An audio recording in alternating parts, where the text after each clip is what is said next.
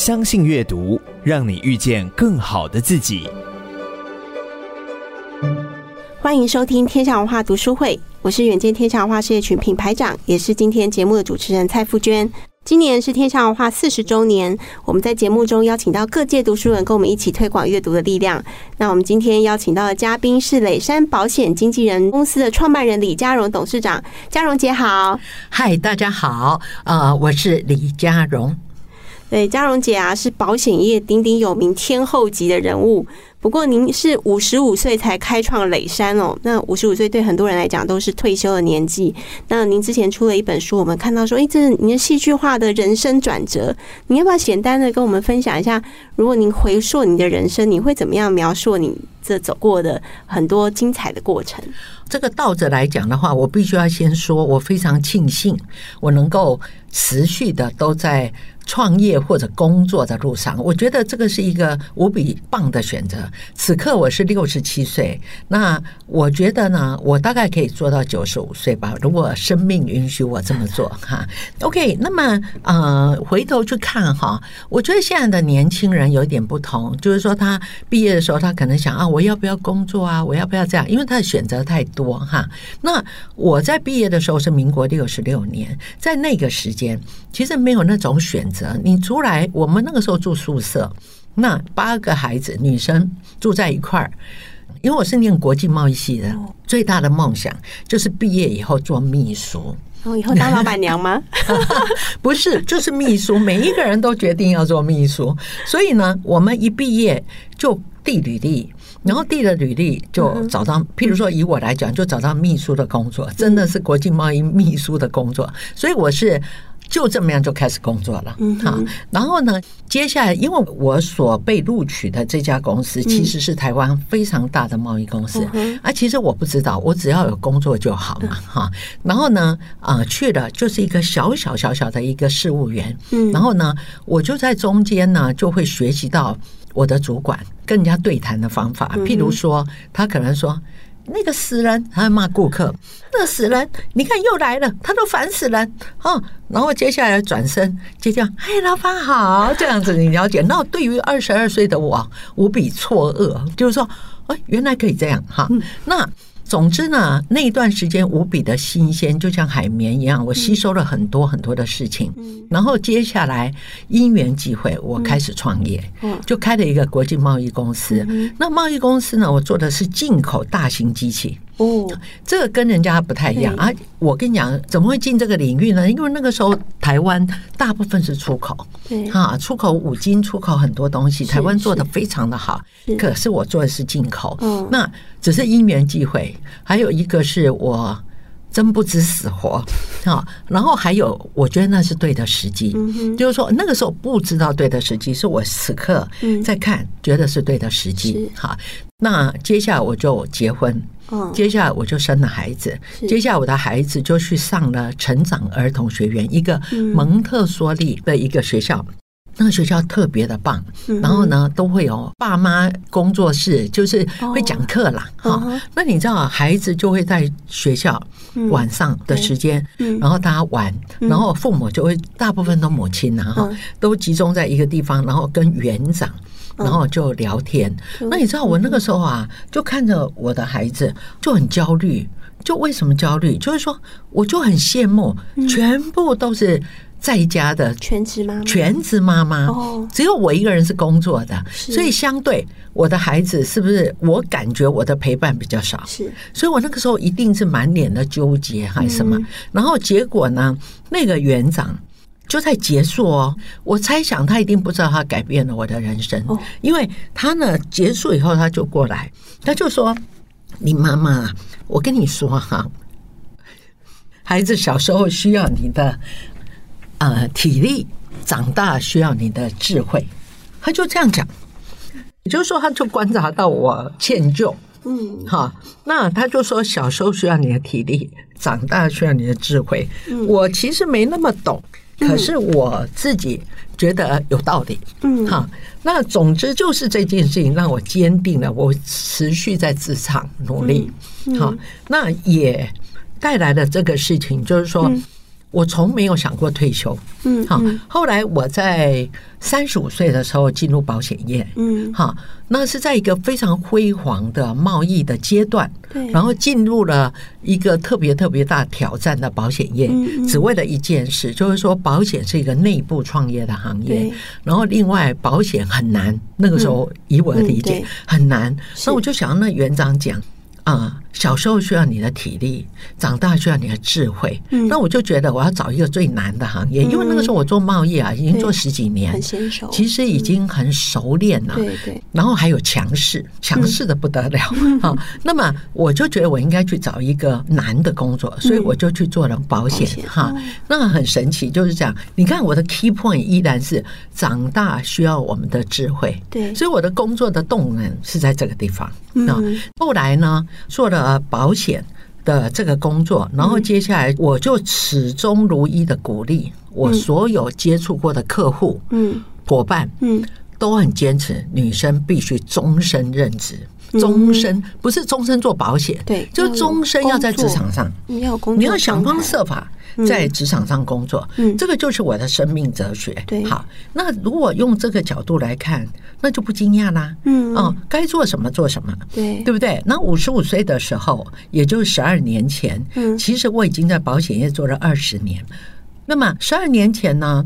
就是保险的经纪人的这个通路，因为客户都很熟练，对，啊，还有客户真的很专业，还有大家越来越长寿，嗯，那你需要的保单就不一样了。以前只要生病啊有赔，死了有赔啊，老了领点钱这样子。可是现在可以活到八十七岁，嗯，你需要的东西不一样，你影响到传承，影响到什么？总之，我就觉得经纪人是一个必须要做的事情，才对得起客户。对，所以呢，因为基于反正我没有打算离开职场，嗯，然后基于啊，既然我觉得保险 number one，嗯，就就是最好的行业，对。然后基于既然要把这个事情做好，嗯，啊，你又没打算离开，嗯，那你就必须开经纪人，所以就开了，就这样子，大概是这个逻辑。所以小时候需要你的体力，长大需要你的智慧啊。那我觉得是啊，影响我很大的事情。哦，所以其实你人生成长的动力是希望自己一直成为一个有智慧的人哦，然后作为孩子最好的榜样。对，真的也是第一次听嘉荣姐讲哦。我觉得我们现在谈谈磊山哦，因为磊山其实就像你讲，他在保险界算是一个比较新生的公司，大家非常特别。就是哦，如果我们去参加一些艺文活动，会发现哦，有时候诶，怎么是磊山保险经纪人的伙伴在当志工啊，游人神谷的户外活动啊，或是蜂巢音乐节这样的活动。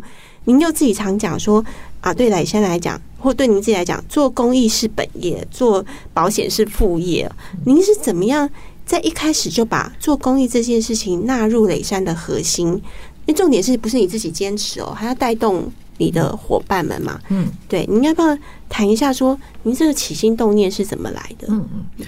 OK，我觉得还是回到，因为其实做公益这件事情啊，在早年就是看到可怜的人帮忙，这个是我从小我很幸运的啊，能够参与，因为我的外公就是一个慈善家哈。那并不是我们家有多富裕，但我阿公绝对是那个。即便我只有一个东西，我都会跟你分享。我阿公就是这样的人，也因为这样，公益魂对我而言，那个不是一个奇怪的事儿哈。但进入保险业之后，我也持续在做。我会带着伙伴去什么净滩呐，哈，就做的事情，其实我也不觉得是公益，就是说这个社会需要这件事，我们就去做这件事哈。那里有太多垃圾，我们去捡一捡哈，就是这一类。那我只做这些事，在最早。啊，那个时候我成立了啊，嘉山义工队，义气的义哈，义工队就是志工嘛，这样哈。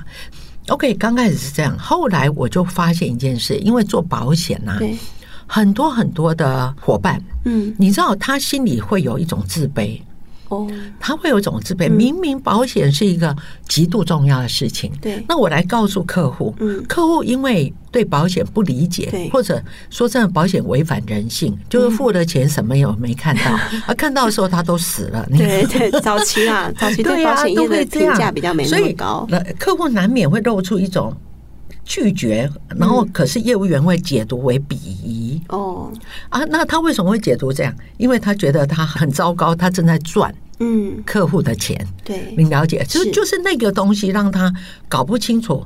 保险是帮助人的，对对哦，并不是客户付给你这个钱，是公司付给你这个钱。可是你老觉得你从客户那里 A 钱，所以他的那个整个的定位会因为他的自卑而扭曲了保险的真谛。嗯，那我就会觉得我们应该去锻炼，你怎么样真的无所谓的，嗯，完全不为了任何事情的为别人好。对，你要锻炼，那是一种心智，是哈。那我就想起我小时候，我确实。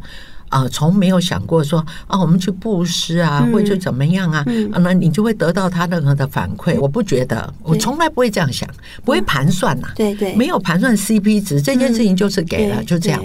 所以其实我在保险业，除了前面三个月比较不熟练，嗯，没有客户很慌张之外，我其实从来没有觉得保险很难推销。嗯哼，原因是因为保险是对的，对，你的拒绝是正确的，对，因为你不懂。才会有我嘛，嗯嗯，那所以我的状况就使得我的绩效相当的好。那我就看我们的伙伴一个一个一个都非常的挣扎，在就自卑嘛，哈，所以我就后来很刻意的推动公益，嗯，啊，包括我们可能为伊甸啊，伊甸呢，我举个例，他们会需要人家的捐款，哈。啊，我是一店的钻石园丁，嗯，但反正他就缺钱，有一个。公司就捐了一个屋子的 Teddy Bear，就是小小的一只哈，不是很大只的那种哈。可是那个 Teddy Bear 就不能换钱呐。对，对，伊甸来讲也是个压力。然后他们呢，通常有时候有园游会就摆摊，然后把那个 Teddy Bear 放出来，生意也不太好哈。那也因为这样，我知道了这件事，我就带着我的伙伴，嗯，哈。去销售这个 Teddy Bear，所以我们哈就会设计很多的东西。我我的伙伴很棒哦，我只是说他们有一屋子的 Teddy Bear，那我们一定要想办法把它卖出去，才会变成对他们有帮助的钱哈。那一只五百块，嗯，啊，我都还记得五百块。你知道我们呢，就伙伴们就分成几个部队，嗯，火车站，我最记得是 SOGO。老收狗，现在宗教收狗，然后还有一一支部队是在机场，然后呢，你知道，就是刚开始生意不好嘛，因为人家不买嘛，嗯，一支五百也很多哎哈，然后呢，他们就会学会要对着情侣卖哈，然后什么，可是这依然太慢，因为我们只有一天，所以我们的伙伴哦，彩球。立刻拉拉队那个哦，然后就呼喊，然后呢，如果有一个人来捐款，丢进那个盒子五百块，然后送给他那个 Teddy Bear，哇，欢呼 啊，就哇，你好棒啊，什么什么。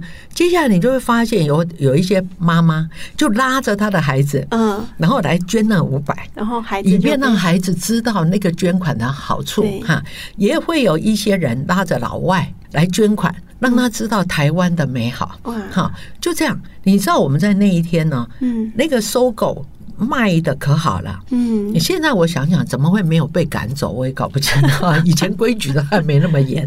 然后呢，这样，然后接下来机场生意不好，哦，啊，就赶快就过来支援。反正就是这样。那一天我们把一屋子的 Teddy Bear 卖完。你了解哈？总之呢，我们就带这些人，然后你看哦，他在那里想方设法，因为人们经过你的身边，尤其是火车站经过你身边，他很赶时间，你必须要设计一种三句话就可以吸引他注意的事情，所以他们一直调整，一直进步，没有任何自卑，对不对？没有说哎呀，糟糕，这个 Teddy Bear 五百块多丢脸，太贵，没有啊，就是很认真的推销，嗯，这个你不买。他立刻想台词，嗯，对不对？对，哦，那像我们 SOGO 需要速度，对，那你就竟然连彩球都出现了哈！我要说的是，我就看到一件事情，就是说我们的伙伴。啊，因为公益这件事情，它是无所求的。对，事实上我们卖完也没干嘛，让他们钱箱啊就拿走了，结束了，对不对？哈啊，可是他很快乐。对，而且他的推销越来越厉害，一直到傍晚，那简直是只差熊太少了，你了解吗？不过我们再来一屋子都可以。所以我就会发现，当他可以只为人好的时候，他那个力量是惊人的。对，后来我们就又。每一个月我们其实都有，就是募发票，那募发票也是拿了个盒子，好为阳光基金会募。然后哦，这个事情已经三十年了。然后呢，到现在还在做募发票。我们可能会去啊 Seven 的门口，或者堵在路上，然后就说：“哎，小姐你好，那请捐发票啊，那个什么什么什么这样。”然后有的人就是连开包包都懒。嗯，你知道我们的孩子啊，很有自信的。嗯，然后露出。我非要你 开你的包，给我一张发票不可。你知道，没有自卑，没有害羞。甚至于他会觉得他自己很尊贵，很有自信。然后我们 routine 的有捐血车哦，这个是我们也是固定的。然后捐血车也是拦在路上。是，那你知道大家都在上班，对，他根本只有中午的时间。好，然后就会说啊，小姐您好，那是不是可以来捐血哈？那个就捐血一一袋救人一命啊哈，这样子。然后这个人一定是赶着吃饭嘛，对啊，对不对？血糖低，对呀，那赶着吃饭，然后就要。想办法让你吃完饭一定会回来找我的那个 feel 哈，然后还有因为生意太好，嗯，你知道捐血车跑前面就排很多队，对，那很容易人家就会放弃，对，你知道我们的伙伴就在旁边弹吉他、唱歌，然后卖一点那个什么发箍什么的，其实重点不在卖那个，重点是把你留住。哈！不然你跑掉了怎么办？我好不容易把你找来了哈，就这样。我要说的是，那个力量奇大无比，原因是因为单纯的不为任何事情，为了别人。OK，后来我就渐渐的印证了一件事情，就是说，它是一种经验。我完全无私的、全力以赴的只为别人。对，当我有这个经验，因为大部分我们从小。嗯，可能都会被大人教育 CP 值的事情，嗯，甚至于我开始找工作啊，就是钱多事小离家近，或者什么，就会有旁边有一堆有的没有，所以他的骨子里有 CP 值的观念。对，当我有 CP 值的观念，我就自然而然会考虑啊，今天去那里啊，那个好看吗？啊，需要吗？他要计较去一个地方，嗯，他值不值得？对。你看看人生如果这样，这个真的很无趣。嗯，好，所以我们用公益的方式锻炼他那个单纯做不计较的一种个性。对，然后他渐渐的，其实那个是一扭转，不叫渐渐的。他去了客户那里，他就单纯的认为你应该要买这个保险。嗯，然后他已经忘了他有佣金。嗯。你知道那个力量惊人，不一样了。对，然后客户如果说他不要买，嗯，他会立刻很着急。以前着急的是糟了，我的房租没了，对不 对？然后现在着急的是你怎么能够不买？你知不知道风险在下一分下一秒？所以它发展的力量很惊人。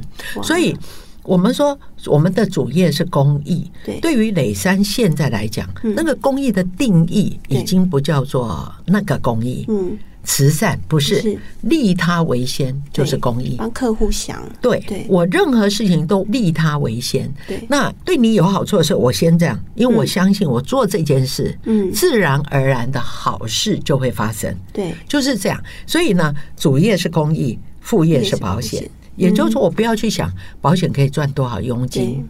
嗯，我只要想保险对你会有多少帮助，这当然也涵盖了对社会有益的事。然后在路上看到轮椅族，一定要弯下腰来跟他打招呼。嗯，好，你不买可以，可是你不要避之唯恐不及那样。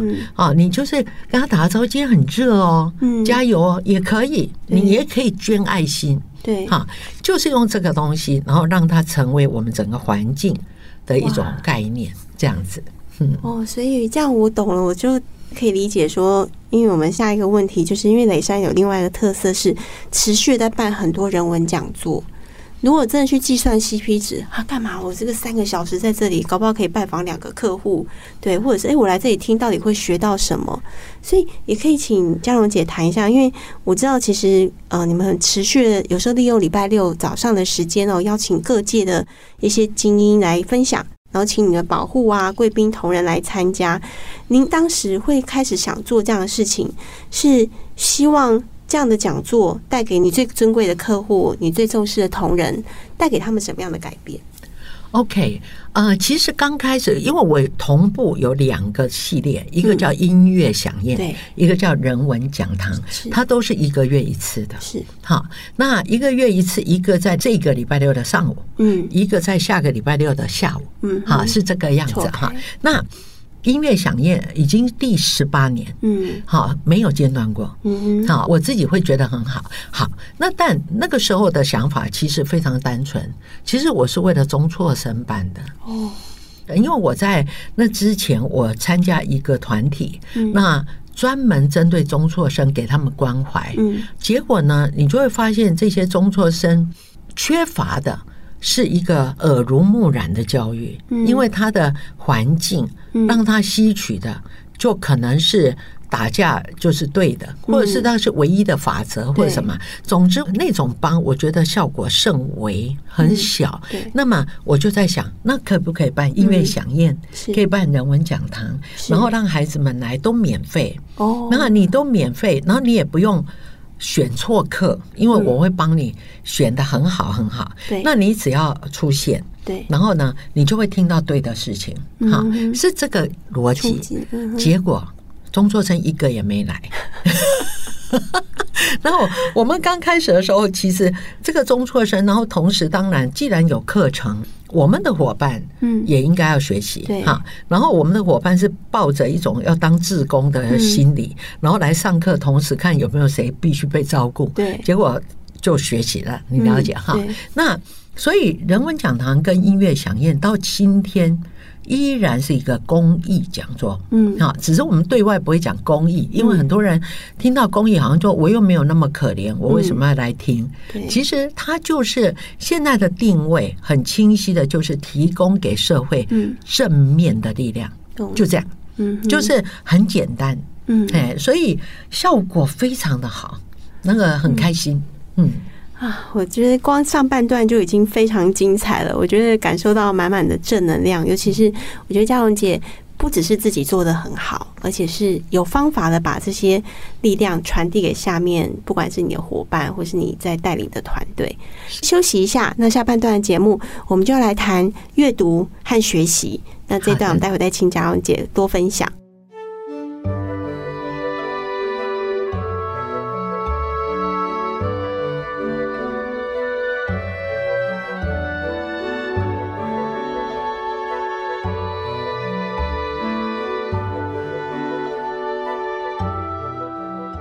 您好，您现在收听的节目是天下文化读书会，我是远见天下文化事业群品牌长，也是这期节目的主持人蔡富娟。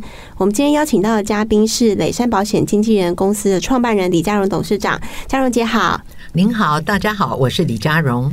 对，我们上半段听到嘉荣姐非常正向的分享了，她怎么样把自己充满公益心的能量传递给别人哦。那很特别是她过去也创办了一个非常特别重要的系列，叫人文讲堂。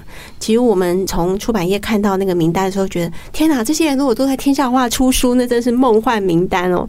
要不要请嘉荣姐分享一下人文讲堂的缘起？然后你邀请这些讲师，或是他们带给什么重要的影响，可以跟我们分享一下。背后的故事是的，我想人文讲堂呢，啊、是啊、我们为了中辍生而设的哈。那啊、后来呢，啊、我们发现它会带来很多正面的力量，所以呢，我们邀请所有社会人士，任何一个人啊，他是免费讲座，十七年来一直都是如此哈。那啊、呃，我觉得大家都收获满满哈。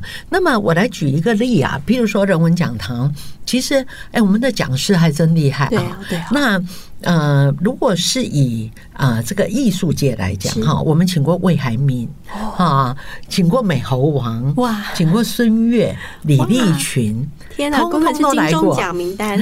然后呢，啊、呃，当然还有刘若雨是黄志群是都来过。黄志群还在现场教我们怎么做苏菲旋转哇。然后呢，音乐界还有杨景聪哦，张振杰现场跟我们拉大提琴啊，然后。然后呢，啊、呃，好多个音乐人哈，然后呢，还有专家洪兰教授，洪兰教授课我们都很清楚的，真的很棒。曾志朗，然后杨志良，然后还有陈永仪这些老师哈。那么每一个老师都有他生命中的故事，确实是的。他用两个小时的时间，要么就把他一个最专注的专业，由像洪兰教授，对最专注的专业告诉我们一个答案，对。然后呢，或者是大部分的人都来谈他整个人生的一个转折点。当然啊，譬如说孙越老师呢，孙越老师来。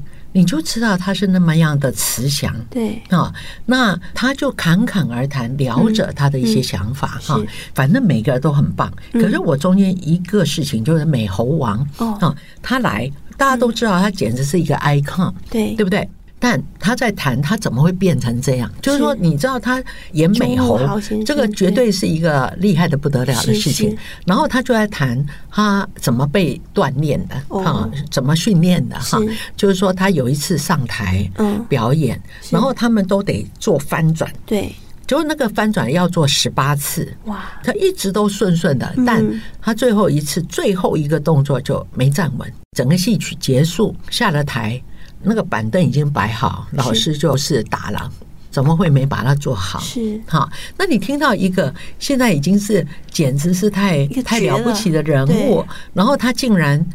还会因为这么一个小小的失误，然后做了这件事，你就明白专业是不可以被妥协的。是啊，我觉得是这样。好，魏海敏更是一个人物。对，魏海敏花了几十年的时间来锻炼他的专业，是，但他最关注的是他怎么样能够把他的专业更多的奉献出去。是，所以你看哦，你知道国剧是最高档次的，对对。然后呢，他会跟。呃，相声搭在一块儿，对，好，会跟歌剧搭在一块儿。对，当他有一个他锻炼了一辈子，花了一生的心血，对，然后呢，做成了一个专业，嗯，他却愿意为了把这个专业可以发展出去。如果站在某一种角度，有一些人会觉得你什么东西，你相声是路边摊，我是高大品牌，我不愿意。魏海明完全没这个问题，所以我是很佩服的。你看这样的讲座，我觉得我必须讲，就我而言，或者我们伙伴们，我相信都会在个性上会有一个很大很大的帮助。对，哈，那当然我们啊看到这个杨景聪，嗯，啊，世界音乐节，杨景聪简直就是一个。梦想家，对不对？哈，嘿，对，那个世界音乐就很棒，我们也很荣幸，可以成为他从第一届开始，我们能够参与其中的志工或者等等。那我觉得也是他的精神会让你知道，他都六十岁了，是，可是他那个梦想是满满的，哈。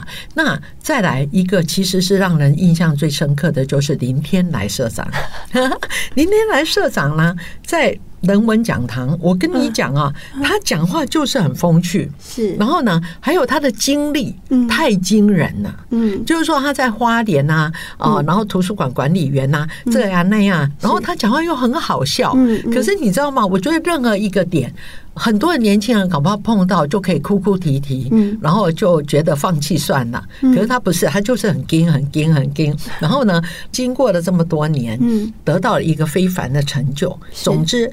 他呢啊的分享深入浅出，让人们能够立刻冲击到心里。是啊，好，你看人文讲堂就是在不同的一个一个人的故事当中，给予大家正面的力量。对，对不对？他怎么做选择？对，他们怎么做坚持？然后他为什么要坚持？是。哈，他经历过什么事，我都会觉得很棒。所以人文讲堂已经啊这么多年来啊靠近两百场。啊，那我们也把这个带到成都，像刘若雨老师啊在成都啊，你知道吗？光是一个讲座超过一千两百人，然后杨景聪也去讲过，是是，就是我也希望把这个台湾的软实力嗯。成为。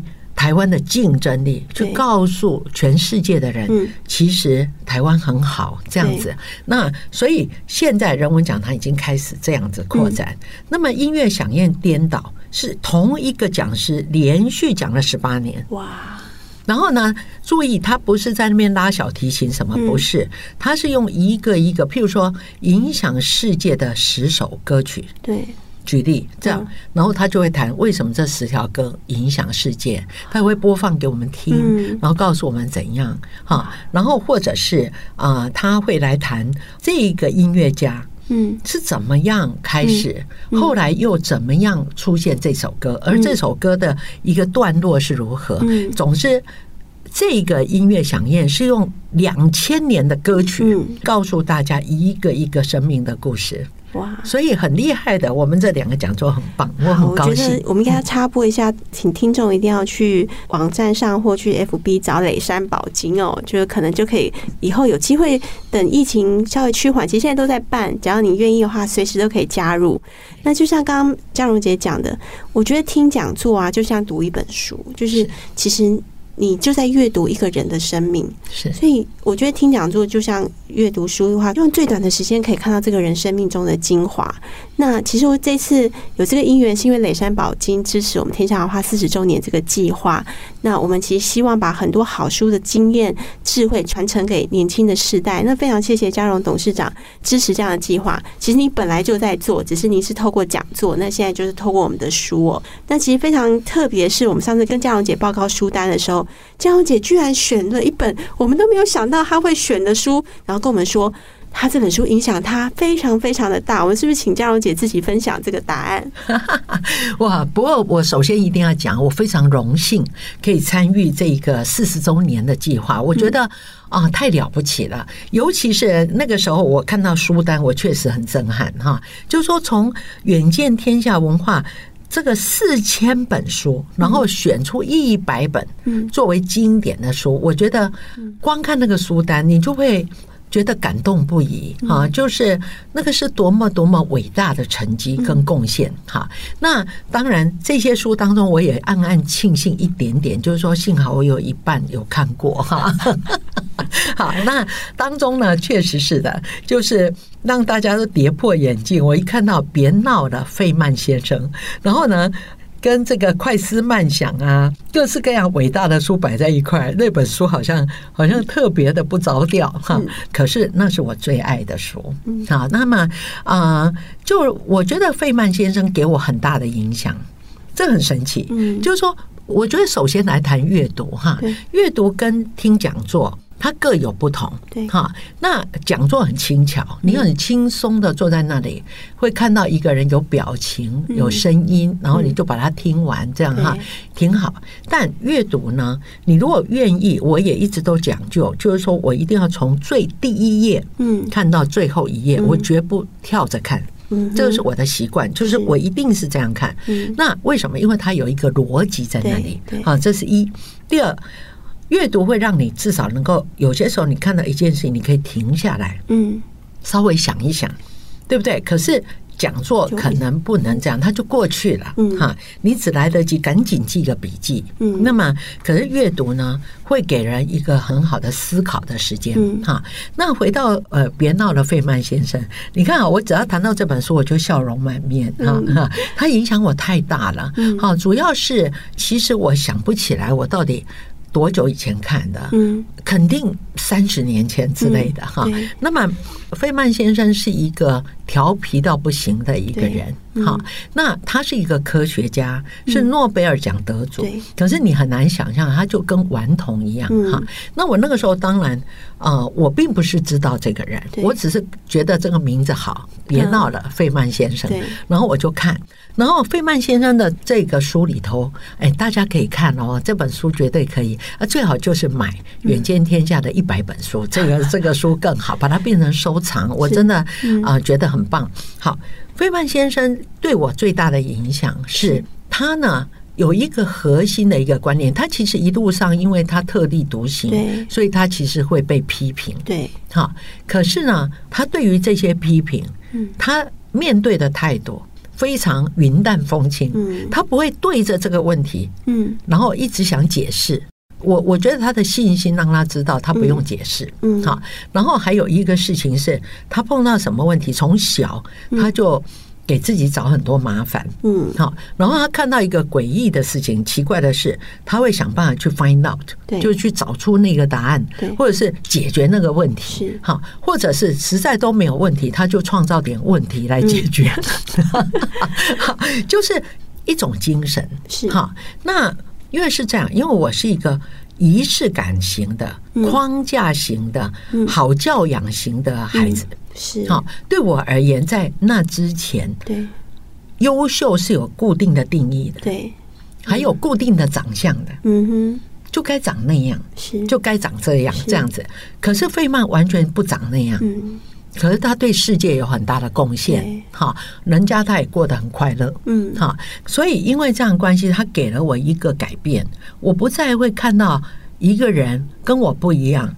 我就会觉得啊，他怎么这样？其实我从来不会这样。哇！事实上，源自于费曼先生的这本书。嗯，就是说我不会说啊，他怎么这样？哇！他怎么那样？我会想，他这样做一定有道理。我想要知道是什么道理。嗯，您了解哈？那他也会影响了我的公益。是哈，你知道我们去帮助人的时候，譬如说育幼院，有一些孩子极度冷漠，他会保护自己。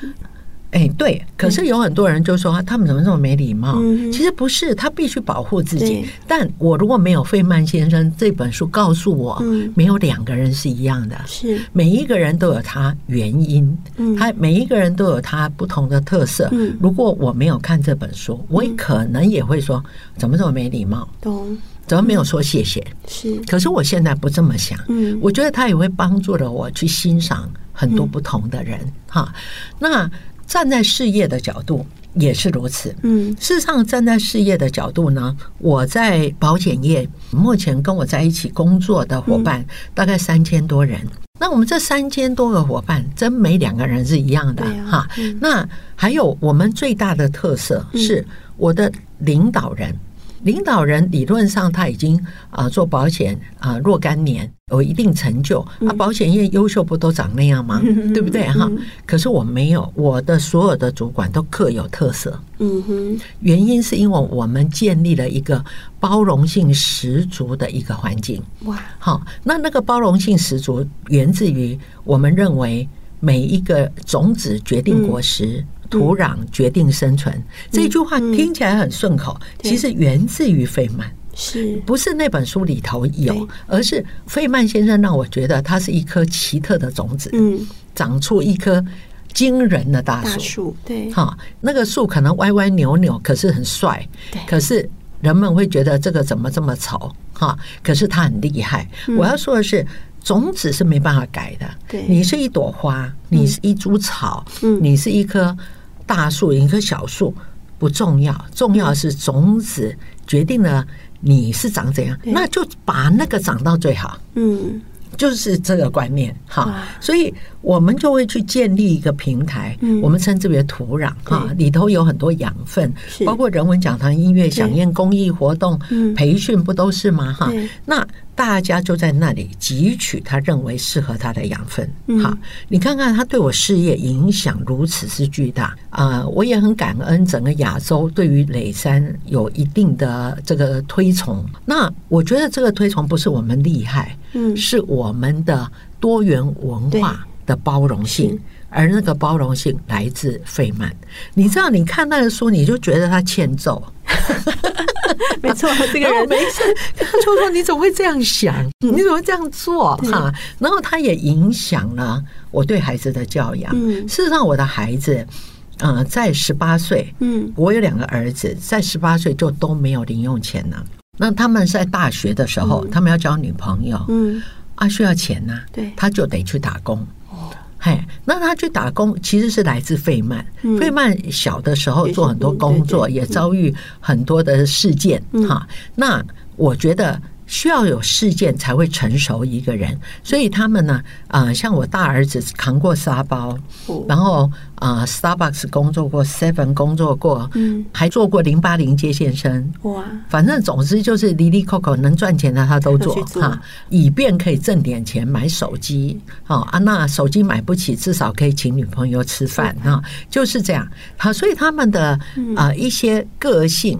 我觉得也源自于他们拥有事件可以锻炼。对，而这个事情来自费曼，所以你看厉不厉害？一本书可以影响这么大。对对，嗯，所以我不是从那一些事件，因为我不是科学家，对，但我就是从他对待事件的那一些嗯态度，然后就学到了我整个人生观。他影响我的事业，影响我的家庭。你看看这个人厉害吧？而且我觉得，其实您是看到最核心的地方，然后，但我觉得也是佳荣姐一直保持一个开放的心，嗯，接受多元的价值，而且你是尊重多元的价值，甚至发挥多元的价值。我觉得你不只是在经营磊山了，你根本就是打造一个生态系，让每一个人都在里面发展的很好。其实还可以更好，很多事儿可以做。谢谢。不要，因为没关系，你还有三十几年可以做，因为你要做到九十五岁。没错。对，那佳蓉姐还有一个重要的身份哦，其实佳蓉姐也是天下文化的作者。那佳蓉姐两年前出版了《现在开始美好》这个书哦。那先跟听众分享，它绝对不是教你变成 top sale 的书哦，它是教你怎么样过好人生的书。那佳蓉姐因为书都出版两年了哦，你重新回顾这本书，你觉得你最想在里面分享给听众的是什么？OK，我依然是我的这个座右铭哈，有人可爱，有事可做，有梦可追哈。它不是个结果，它是一个追寻的过程。就是说，你要有人可爱，嗯，哎，不是你想爱一个人，那个人就想要被你爱哦，对不对哈？然后有事可做也是如此，所以我们应该在每一个当下，不管你几岁，嗯，你都在创造。嗯，一个价值。好，我举一个例，在这本书里面，我谈到七十岁我要穿比基尼。嗯，好，那很多人可能会想，还以为我有多漂亮，什么其实没有。那我为什么做这件事？事实上，它时刻对我有巨大影响。就是说，它让我有事可做，有梦可追。好，首先，这个梦为什么值得追？是因为七十岁穿比基尼一定可以激励很多老太太五十加的人，愿意变得更美。嗯，好。而且呢，我觉得我有一个天生的好条件，就是我长得很平凡，就是说我不是特别漂亮，我不是林志玲，可是呢，我却可以帮很多很多人觉得她也可以。嗯，好，我觉得这个梦不在那个比基尼，这个梦是来自一个做一个示范。嗯，哎，你也可以。嗯，好，这个是一个概念。第二个事情，我创造了这个梦。嗯，这个承诺其实不是梦，承诺。然后呢，他让我有事可做，对，对不对？你就时刻就要注意你的健康，是，你要注意你的饮食，你要记得运动，因为为什么？因为那个承诺即将要兑现，再过三年就要来了。所以，如果要来谈这本书的精髓，嗯，我真的要讲这十二个字，对啊，那。可是注意，它不是结论，它是创造的路程。嗯，你要时时刻刻让自己有人可爱，嗯，有事可以做，有梦可以追。好，这个是我的一个想法。嗯，好美的一个对自己的承诺。而且嘉荣姐还因为这样去上我们五十家的熟龄芭蕾课，这也是有梦可追的一个过程。是对。那我觉得还有一个问题要请嘉荣姐分享是孤独。因为像大家从刚刚听到现在，都觉得嘉荣姐啊，真的听你讲话好舒服哦。然后您也是一个保险业务员，所以沟通是您的强项。但我们从书里面发现呢，比如您自己会去一个人旅行，或者甚至是一个人中山北路走七遍，吼这种事情，你会谈一下孤独对你的意义在哪里？好，我觉得这挺重要的哈。好，是这样的，因为它源自于一个事情哈，就是说，嗯，我因为很忙碌。过去，现在时间更能够自主安排，但因为很忙碌的关系，所以呢，你如果要旅行，以前是这样，我就问你说：“哎，那你有没有空啊？哦，下礼拜啊，呃，下个月啊，你会发现很难把一群人兜起来，即便跟一个人，你都要瞧半天，嗯，没错，对不对？所以它使得我在早年，因为我有定义，旅行哈就应该一起去，那使得我根本就去不了。嗯哼，您了解哈？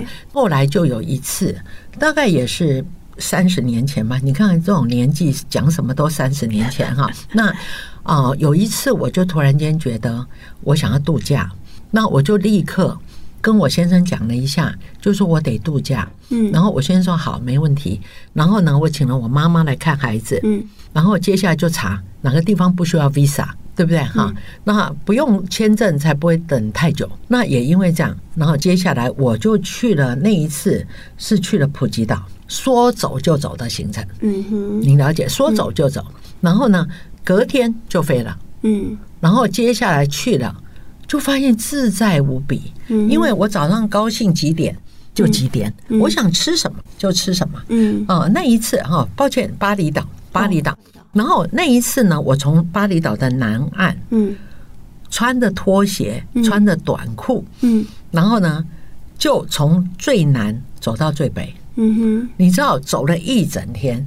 那你要知道，你如果有朋友，这件事情一定搞不定。嗯，我说我好累，我不会走。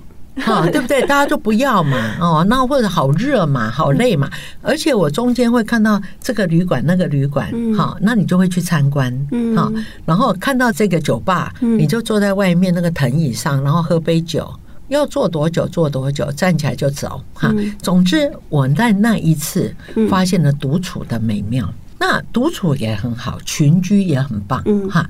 可是最最重要的。就是他让我在那个当下，我要有独处的能力，我才能我想做什么就做什么。嗯，同意吗？不是每一件事情都得都在一起。对，啊，像最近我们是不是 Top Gun？对，汤姆克鲁斯简直是帅极了，你们一定要去看哈。然后呢，我首先第一次看是我全家，因为我们是家庭日一起去看的。对，然后好看到爆。帅到不行，是。接下来第二次我自己去看，嗯哼，我自己去看，因为你一家人看，然后爆米花从左边传到右边，有一种温暖的感觉，哈。然后撞一下，咸的给我，甜的给我，然后这样子很开心。但第二次我是一个人去看，嗯哼，你有不一样的感觉，你有更多的。心情去看 Tom Cruise 的可爱的笑容，哈，你有更多的心情去看到一些 details，哈。第三次我去看是谁？是我让我的内勤伙伴报名，我请客，我们将近五十个人去看，然后你知道好多的。同事一起看的时候啊，你知道你一个人去看，你要笑，你都会笑得挺含蓄的。但这个剧院里头有五十个人是你的朋友，你知道你笑得会很狂放，有没有？是不是不一样的感受？所以我要谈的事情是独处，像我自己看电影是经常有的事情。那我觉得安静，你知道那个独处有些时候是你旁边是不是都人？对，但你是一个人，是。有没有那个感觉是很美很美的？对，那可是呢，一起去看也很棒。嗯，好，那我相信第四次我去看应该会在不知道什么时候了哈。总之，我应该会一个人看。嗯，就我的意思是，你要有独处的能力哈。对我而言无比珍贵，但不是孤僻就好，不是，而是你也能这样，也能那样。对，你会独处，你就多了一个惊人的工具，会很棒。阅读就是一个最重要的独处过程，你跟书自己进行对话的过程。哦，太对了，对，你说的真好，是。但我觉得今天听嘉荣姐讲，我觉得几个核心的价值，第一个是，我觉得你充满了好奇心。我觉得我看你书里面描述那个从中山北路一段走到七段，我觉得那个就是你自己在探索的过程。那就算每年走，每年都会有变化。然后，就算可能今天是晴天，下一次是阴天，我觉得你非常让自己 enjoy 那个过程。很多人是怕这种不确定的，但是你 enjoy 这样，嗯，或是你一个人去旅行，对，或是说你愿意接受多元，你不会因为看到一个奇异的东西而觉得不舒服。我觉得今天我最大的学习就是。呃，因为我们都在松江南京商圈嘛，那当然有时候会有一些身体不方便的朋友在红绿灯口卖东西嘛，是或是希望你可以支持他们。以前我们都会躲起来，因为觉得都不晓得该怎么办。但我觉得会学习佳荣姐走过去，就是鼓励她说：“啊，今天天气很热，要多喝水哦。”然后请她注意自己的安全。对，我觉得佳荣姐今天分享的东西让人家很有感触。所以您回到最开始。因为你希望成为孩子的榜样，你一直在积累自己的智慧，然后透过阅读，透过甚至办讲座、听音乐，甚至带动你的员工。我真的觉得这是一个很美的人生历程。然后更好的事情是，你现在才六十几岁，你还要延续到九十几岁，这精彩可期。所以在节目的最后，你要不要再跟听众分享一下您今天来接受这个访问，也跟大家分享了这么多，有没有最后想跟听众交流的一个点，给他们带走？非常荣幸啊！我觉得我很开心啊，能够呃跟我们大家一起来谈一谈有关于阅读、有关于其他的议题啊。